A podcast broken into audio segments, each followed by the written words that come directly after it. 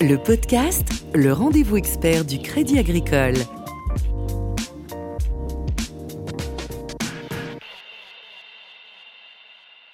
Bonjour à tous et bienvenue dans le podcast, un podcast aujourd'hui consacré à l'Europe. Les budgets 2019 des pays européens ont été rendus à la mi-octobre avec le rejet du budget italien par la Commission européenne, un couple franco-allemand discret mais aussi l'hypothèse d'un no deal sur le Brexit des incertitudes politiques fortes pour quelles incidences économiques à l'échelle de l'Union européenne Où va l'Europe C'est la question à laquelle on va tenter de répondre ensemble euh, avec vous. Isabelle Job-Basile, directrice des études économiques de Crédit Agricole SA. Bonjour à vous. Euh, bonjour. Alors, on va procéder par un tour d'Europe et on va commencer ce tour d'Europe par euh, la Grande-Bretagne mhm. et ses relations avec l'Union européenne. On va commencer par le Brexit. Aujourd'hui, où en sont les négociations? Où se situent les points bloquants? Alors, on entre dans la dernière ligne droite euh, des négociations hein, sur l'accord de retrait du Royaume-Uni de l'Union européenne. Alors, on a déjà réglé un certain nombre de problèmes. Le problème de droit des citoyens et celui de la facture du divorce, hein, qui devrait être aux alentours de 45 euh, milliards d'euros. Reste bien sûr la question épineuse euh, de la frontière irlandaise. L'absence de frontière physique, qui est un engagement conforme aux accords de paix de Belfast, eh bien, est incompatible avec la volonté du Royaume-Uni d'avoir une politique commerciale indépendante c'est-à-dire de sortir euh, de l'union euh, douanière, et une autonomie euh, réglementaire. C'est effectivement le principal point de blocage. Quel serait le scénario de divorce le plus probable et, pour quelles conséquences? Alors, je crois qu'il convient quand même de rappeler que la finalité des négociations actuelles concerne uniquement les conditions du divorce hein, et ne porte pas à ce stade sur les détails de la relation future. Ça, ce sera dilé après. Là, on va voir, mais effectivement, on va ensuite rentrer dans une période de transition, euh, si tant est qu'on n'est pas un no deal, euh, mais on va rentrer dans une euh, période de transition, on va négocier justement les détails de ce futur partenariat. Et donc, on a vu que la pierre d'achoppement, c'est cette question irlandaise. Alors, on semble à ce stade se diriger vers, vers une forme de compromis avec la proposition du Royaume-Uni qui consisterait à maintenir le Royaume dans l'union douanière, et ce de manière temporaire, ce qui renverrait en fait la résolution du dilemme irlandais euh, aux négociations sur justement ce futur partenariat. Alors, selon nous, euh, eh bien, un accord de dernière minute, même si ce n'est pas celui-là, devrait être trouvé afin justement de permettre de passer à l'étape suivante, puisque c'est cette étape suivante qui est importante, puisqu'il va s'agir justement de construire ce nouveau partenariat avec le Royaume-Uni. Mais j'aimerais quand même souligner que pour en arriver euh, à ce stade, mmh. il faut également que l'accord de retrait euh, qui va être euh, donc conclu soit ratifié par le Parlement européen, et ça, ça ne devrait pas poser trop de problèmes, mais aussi par le Parlement euh, britannique. Et là, c'est pas gagné. Hein, avec une majorité conservatrice qui est profondément divisée sur le sujet du Brexit. Donc, c'est un vrai risque qui est rejet, en fait, de, de cet accord, ce qui pourrait à ce moment-là déboucher sur une crise politique au Royaume-Uni et changer, en fait, le cours du Brexit. Alors, on ne sait pas dans quel sens, mais en tout cas, ça pourrait être un point crucial à suivre.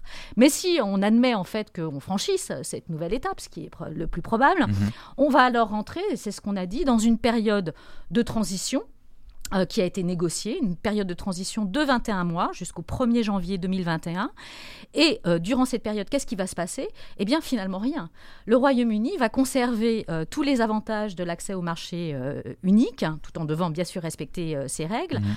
Ce qui va vraiment changer, c'est que le Royaume-Uni, devenant un pays tiers, ne participera plus au processus de décision et perdra ses droits de vote dans les institutions européennes. Mhm. Alors, on va continuer ce tour d'Europe avec le budget 2019 de l'Italie. Il y prévoit un déficit public de 2,4% de son PIB. Alors ce budget, a été rejeté par l'Union européenne le mois dernier. Le gouvernement italien, est-ce qu'il peut passer en force malgré la désapprobation de la Commission européenne? Alors, l'Italie a jusqu'au 13 novembre pour avoir sa copie. Alors bien évidemment, le gouvernement italien peut très bien se montrer inflexible et maintenir son objectif de 2,4% de déficit.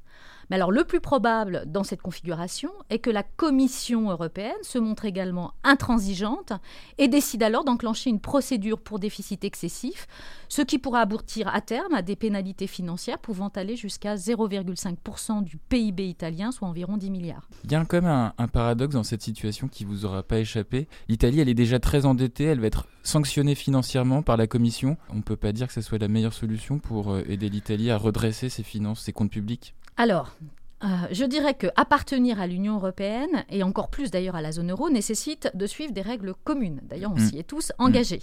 Et donc, on connaît hein, ces règles. hein. Euh, on a celle bien connue, bien, bien évidemment, de la limite hein, des 3% de déficit.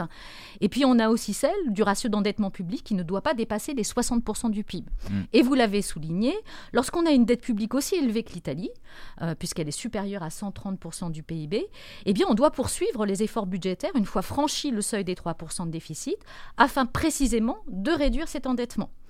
Et donc, dans le cas de ce qu'on appelle euh, le volet préventif du pacte de stabilité et de croissance, en fait, l'Italie s'était engagée à réduire son déficit structurel, c'est-à-dire hors effet euh, de la conjoncture, de 0,6 points, là où le budget 2019, qui a été présenté par le gouvernement, prévoit une augmentation du- de ce même déficit de 0,8 points. Donc, vous voyez, ils s'étaient engagés à moins 0,6, ils font plus 0,8.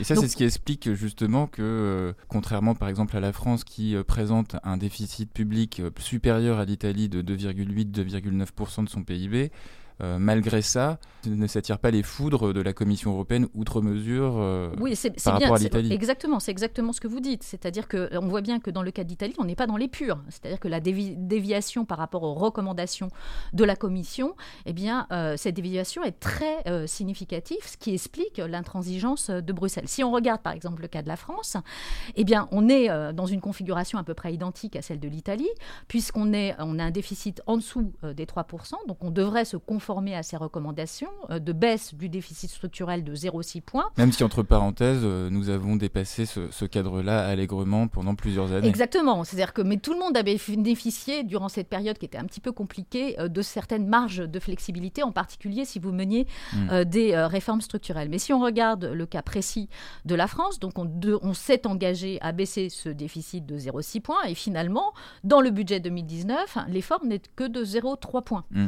Donc euh, la France n'est pas conforme, Mm. euh, mais on voit bien que euh, en fait l'écart est beaucoup moins significatif, même si bien sûr il reste critiquable.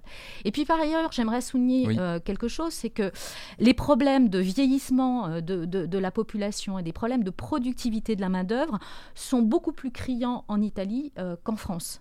Et ce qui soulève forcément avec plus d'acuité la question de la soutenabilité de la dette publique italienne et donc la nécessité du désendettement. Petite parenthèse pédagogique hein, pour euh, les profanes euh, de l'économie. Concrètement, pourquoi est-ce que la Commission, elle maintient une, une pression sur les budgets des, des États de l'eurozone C'est pour, euh, c'est lié à la stabilité de la monnaie unique Exactement, c'est lié à la stabilité de la monnaie unique, de la stabilité financière au niveau euh, de la zone euro. Ça veut dire qu'on a des effets d'externalité lorsque vous prenez des décisions de politique domestique. Mm. Ça a aussi des implications sur le reste des pays de la zone euro. On l'a vu à l'occasion de la crise euh, des dettes souveraines. Et effectivement, euh, il y a des craintes que s'ouvre une nouvelle période d'instabilité financière en zone euro. Alors, en Allemagne, y a les élections régionales d'octobre en Bavière et en Hesse euh, ont fragilisé la coalition d'Angela Merkel.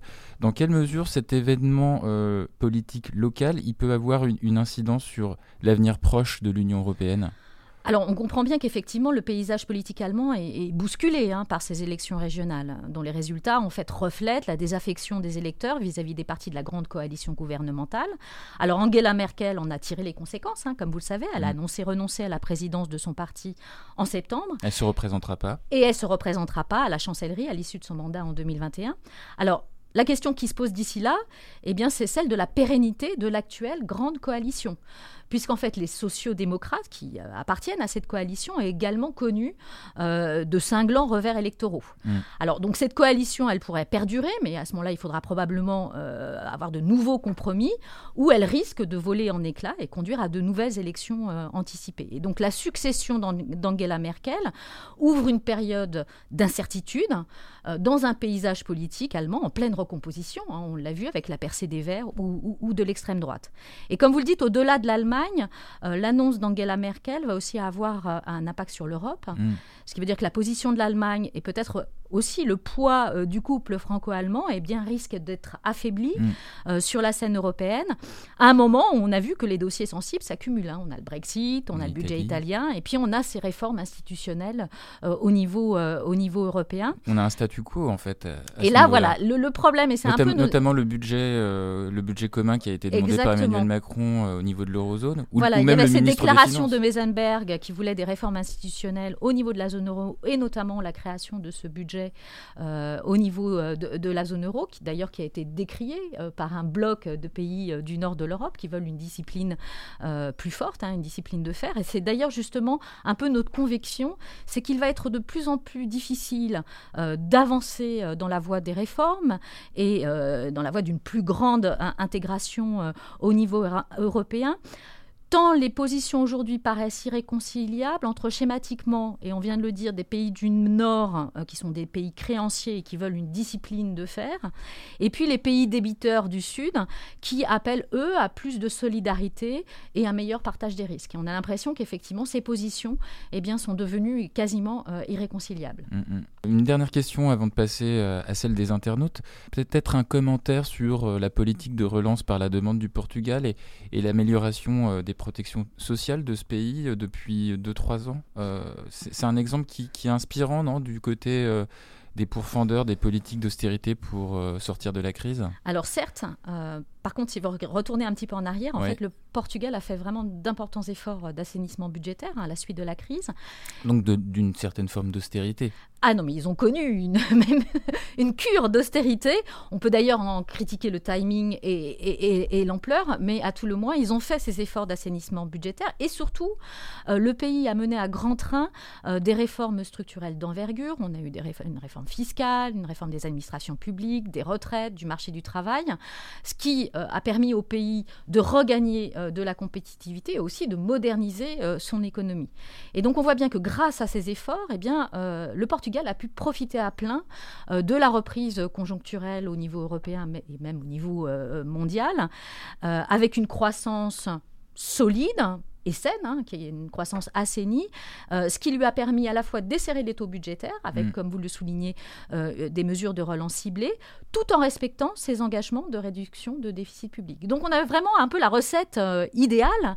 on redresse les finances publiques, on a une primo-réforme qui redonne en fait des marges de manœuvre au gouvernement pour des mesures plus sociales en faveur d'une croissance plus inclusive. On va passer donc maintenant à la, partie interactive de notre podcast. On va, on va passer à la première question celle de Romain qui demande à partir de juin prochain, donc euh, les députés européens se rassembleront par affinité politique au sein d'un Parlement qui compte aujourd'hui huit groupes. ces groupes-là, ne paraissent plus euh, correspondre à la réalité politique d'une Europe divisée et sous tension. S'agissant de ces groupes, quel serait votre scénario? Une polarisation, un statu quo ou une fragmentation? Alors en fait, la question est, vraiment intéressante, euh, puisqu'on a donc ces élections européennes qui vont probablement redessiner euh, le paysage politique européen. Et en fait, l'évolution devrait suivre une tendance similaire à celle que l'on observe dans chacun des pays. Donc on devrait avoir une plus grande fragmentation et une certaine polarisation euh, aux extrêmes. En revanche, il est peu probable que ces forces euh, disruptives hein, politiques hein, se regroupent dans un seul groupe parlementaire et deviennent majoritaires. Hmm. Si on regarde, ces partis nationalistes ou populistes siègent à ce jour dans des groupes parlementaires différents. Alors, je vous donne simplement quelques exemples. Hmm, hmm. Euh, le Fidesz d'Orban appartient au, PPE, e. voilà, euh, donc au Parti populaire européen, qui est le premier parti européen. La Ligue italienne et le Rassemblement national français appartiennent au groupe Europe, Liberté, Démocratie.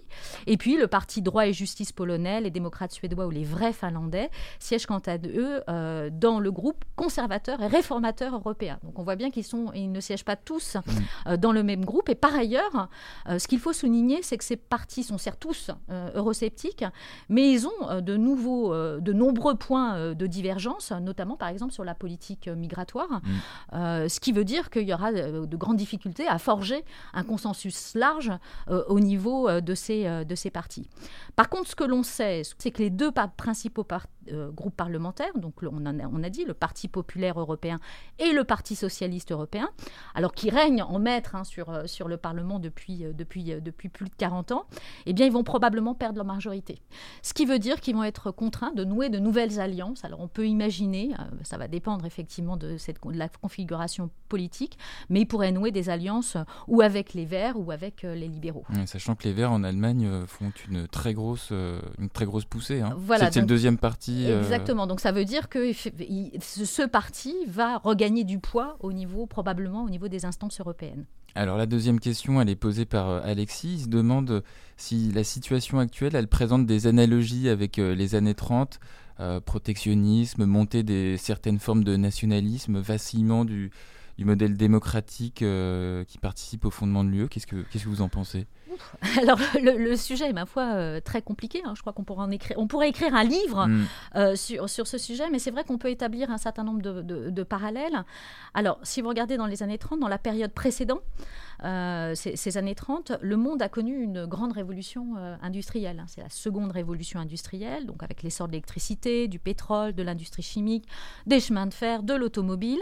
C'est aussi, il faut se le rappeler, le premier âge d'or de la globalisation, avec le développement euh, des échanges mondiaux et euh, des firmes multinationales. Et puis tout ceci, on le sait, eh bien, c'est terminé par une crise financière extrêmement grave qui a débouché, comme vous l'avez dit, sur une vague de protectionnisme. En et 1929. La voilà. Et la montée euh, des partis autoritaires, populistes, nationalistes, en réponse sans doute à l'insécurité des citoyens face à ces grandes transformations et puis aussi aux effets délétères de la crise de, la crise de 29. Et donc, si on se place euh, en 2008, la crise de 2008, d'ailleurs qu'on compare euh, souvent à celle de 29, eh bien, elle est aussi intervenue dans un contexte de révolution industrielle, hmm. hein, puisqu'on est en rentrée euh, dans l'ère du digital. Et puis les années qui ont précédé la crise ont également été marquées par une accélération de la mondialisation. On parle même d'une période d'hyper-globalisation. et ce qui veut dire que ces chocs technologiques et économiques, alors couplés cette fois-ci aussi à des chocs sécuritaires avec la montée du terrorisme et des chocs migratoires, eh bien, ont alimenté la peur et la colère. Et ce sont donc ces sentiments qui s'expriment dans les urnes, avec cette fois-ci encore, comme dans les années 30, euh, eh bien, le rejet des partis traditionnels au profit d'alternatives populistes. Alors, il faut quand même souligner un certain nombre de différences. Alors, il y en a probablement beaucoup plus, mais je vais simplement en évoquer trois. Euh, on parlait du, euh, du protectionnisme. Déjà, la guerre commerciale, elle n'est pas totale. Euh, ce qui avait été le cas mm. euh, dans les années 30, avec un duel aujourd'hui qui se joue essentiellement entre, les Américains et les Chinois. Voilà, entre la Chine et les États-Unis, la plupart des autres pays marquant plutôt leur attachement euh, au libre-échange. Et puis je dirais surtout, on a l'Europe. C'est mm. quand même une différence fondamentale. Alors même si c'est une construction imparfaite, on a cette Europe, on a l'euro qui est sans doute la meilleure protection contre les grands désordres monétaires qui ont caractérisé aussi la période de l'entre-deux-guerres. Et puis enfin, euh, on peut imaginer que euh, nos institutions démocratiques, eh bien, elles sont plus matures et donc on l'espère plus résilientes, même s'il faudra euh, rester vigilant. Mmh. Alors la question que j'ai envie de vous poser très vite, en, synthèse, selon vous, où va l'Europe? Alors, où va l'Europe? C'est une vaste, question. Je dirais que dans le monde dans lequel on va évoluer, nous on est persuadés, enfin c'est notre conviction, qu'on est entré dans un nouveau cycle politique mondial. Alors ça fragilise l'ordre mondial d'après-guerre et les modèles dominants, hein, la démocratie, le capitalisme libéral, la mondialisation. Et avec le rejet de l'approche euh, multilatérale et donc d'une gouvernance qui était jusqu'à présent régie par des règles, eh bien c'est le grand retour euh, du politique comme arbitre des relations internationales. Ce qui veut dire qu'on va rentrer dans des logiques de puissance, de confrontation qui vont façonner un monde moins prévisible et plus instable. Et donc on se dit dans cet environnement, eh bien euh, l'Union, enfin le l'Europe euh, eh bien, doit faire bloc, doit conserver euh, cette, cette, unité, ne pas se, se, faire marginaliser et faire valoir euh, ses, valeurs et puis aussi sa puissance économique et commerciale. Isabelle Job-Basile, directrice des études économiques de Crédit Agricole SA, merci beaucoup.